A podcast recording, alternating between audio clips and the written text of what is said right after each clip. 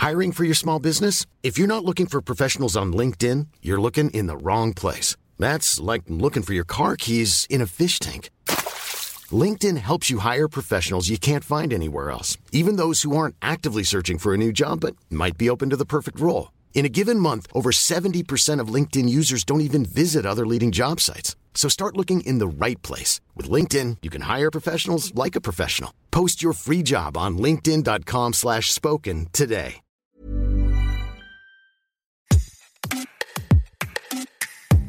C'est le rendez-vous des inconditionnels de voitures. Tous les deux ans, en octobre, le Mondial de l'automobile revient au Parc des expositions de Versailles pour présenter les dernières innovations du secteur. Alors à cette occasion, nous, on a décidé de vous parler d'une tendance particulière repérée sur les parkings des lycées. C'est la voiture sans permis. Je suis Jeanne Serrin et vous écoutez Minute Papillon, un podcast de 20 minutes. Le premier constat qu'on peut faire, c'est qu'il y a un vrai engouement autour des voitures sans permis ces dernières années. Entre 2020 et 2021, il y a eu une augmentation de plus de 26% d'immatriculation de ces véhicules.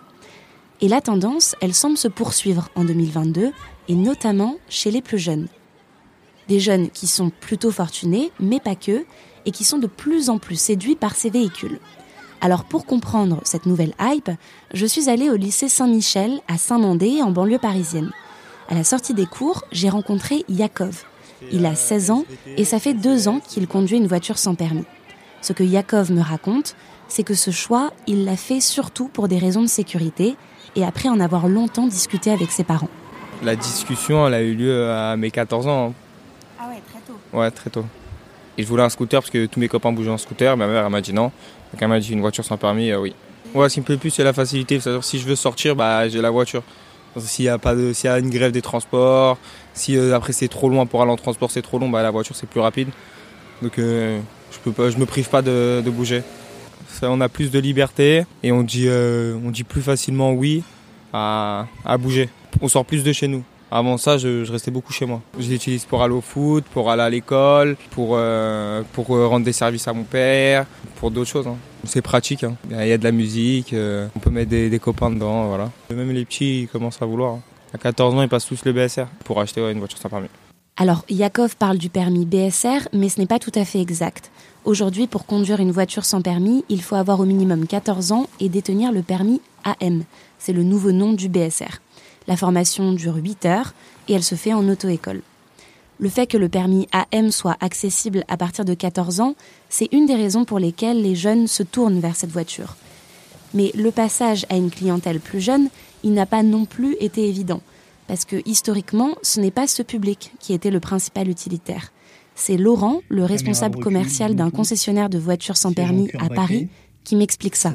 Sa marque Exam est présente sur le marché des voitures sans permis depuis les années la voiture. 80 et il observe clairement que de plus en plus de jeunes s'y intéressent aujourd'hui. Les jeunes représentaient une plus petite marge euh, dans l'achat. Alors je parle beaucoup à Paris parce que je sais qu'en province, ça fait une bonne dizaine d'années déjà que les jeunes euh, ils commencent vraiment à acheter des voitures sans permis et tout ça. Euh, avant, on avait un peu l'image de la voiture sans permis qui faisait Ouais. beaucoup de bruit, qui était pas très jolie.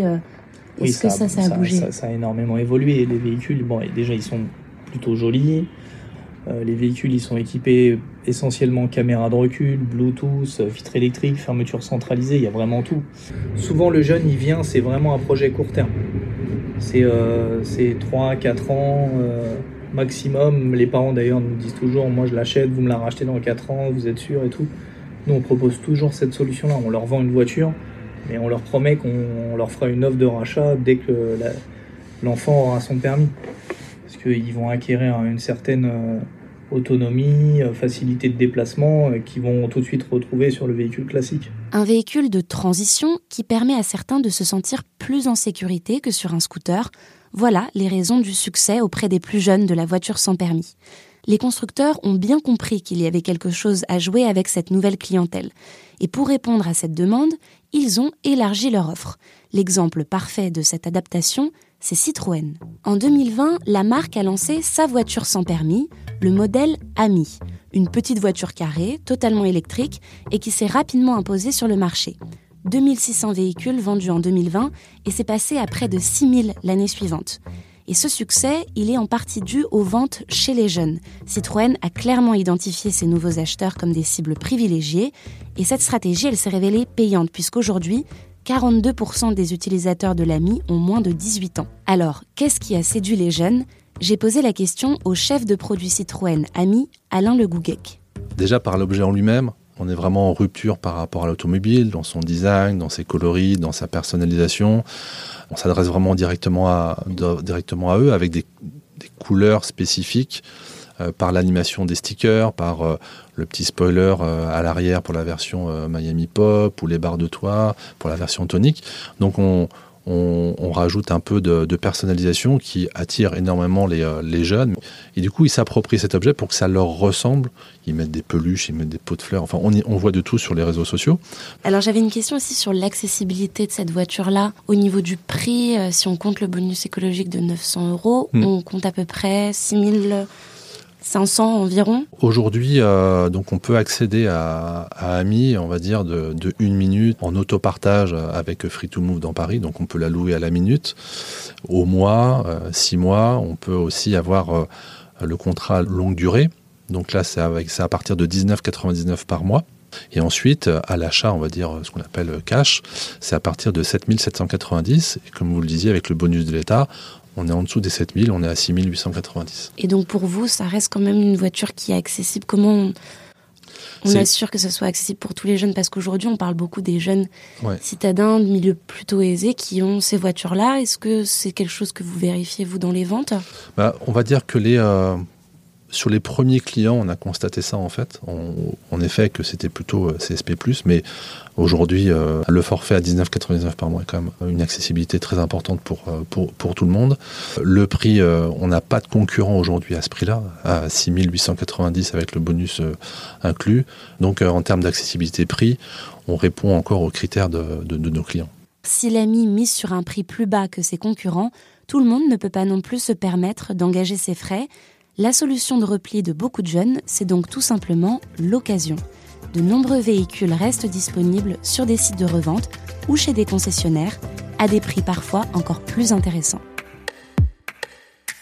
Merci d'avoir écouté cet épisode de Minute Papillon. S'il vous a plu, n'hésitez pas à le partager sur les réseaux sociaux, à en parler autour de vous, à vous abonner, à l'évaluer sur votre plateforme ou appli d'écoute préférée. À très vite et d'ici là, bonne écoute des podcasts de 20 minutes.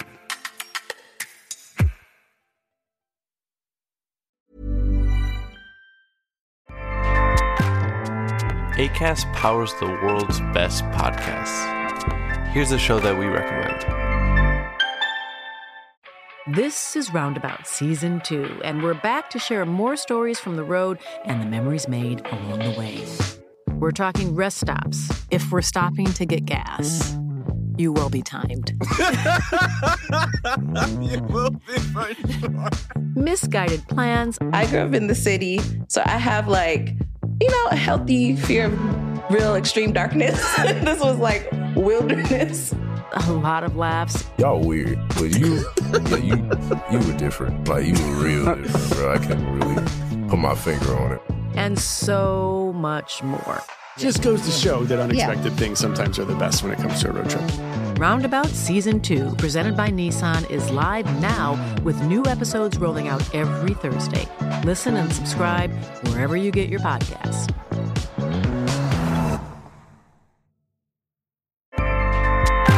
ACAST helps creators launch, grow, and monetize their podcasts everywhere.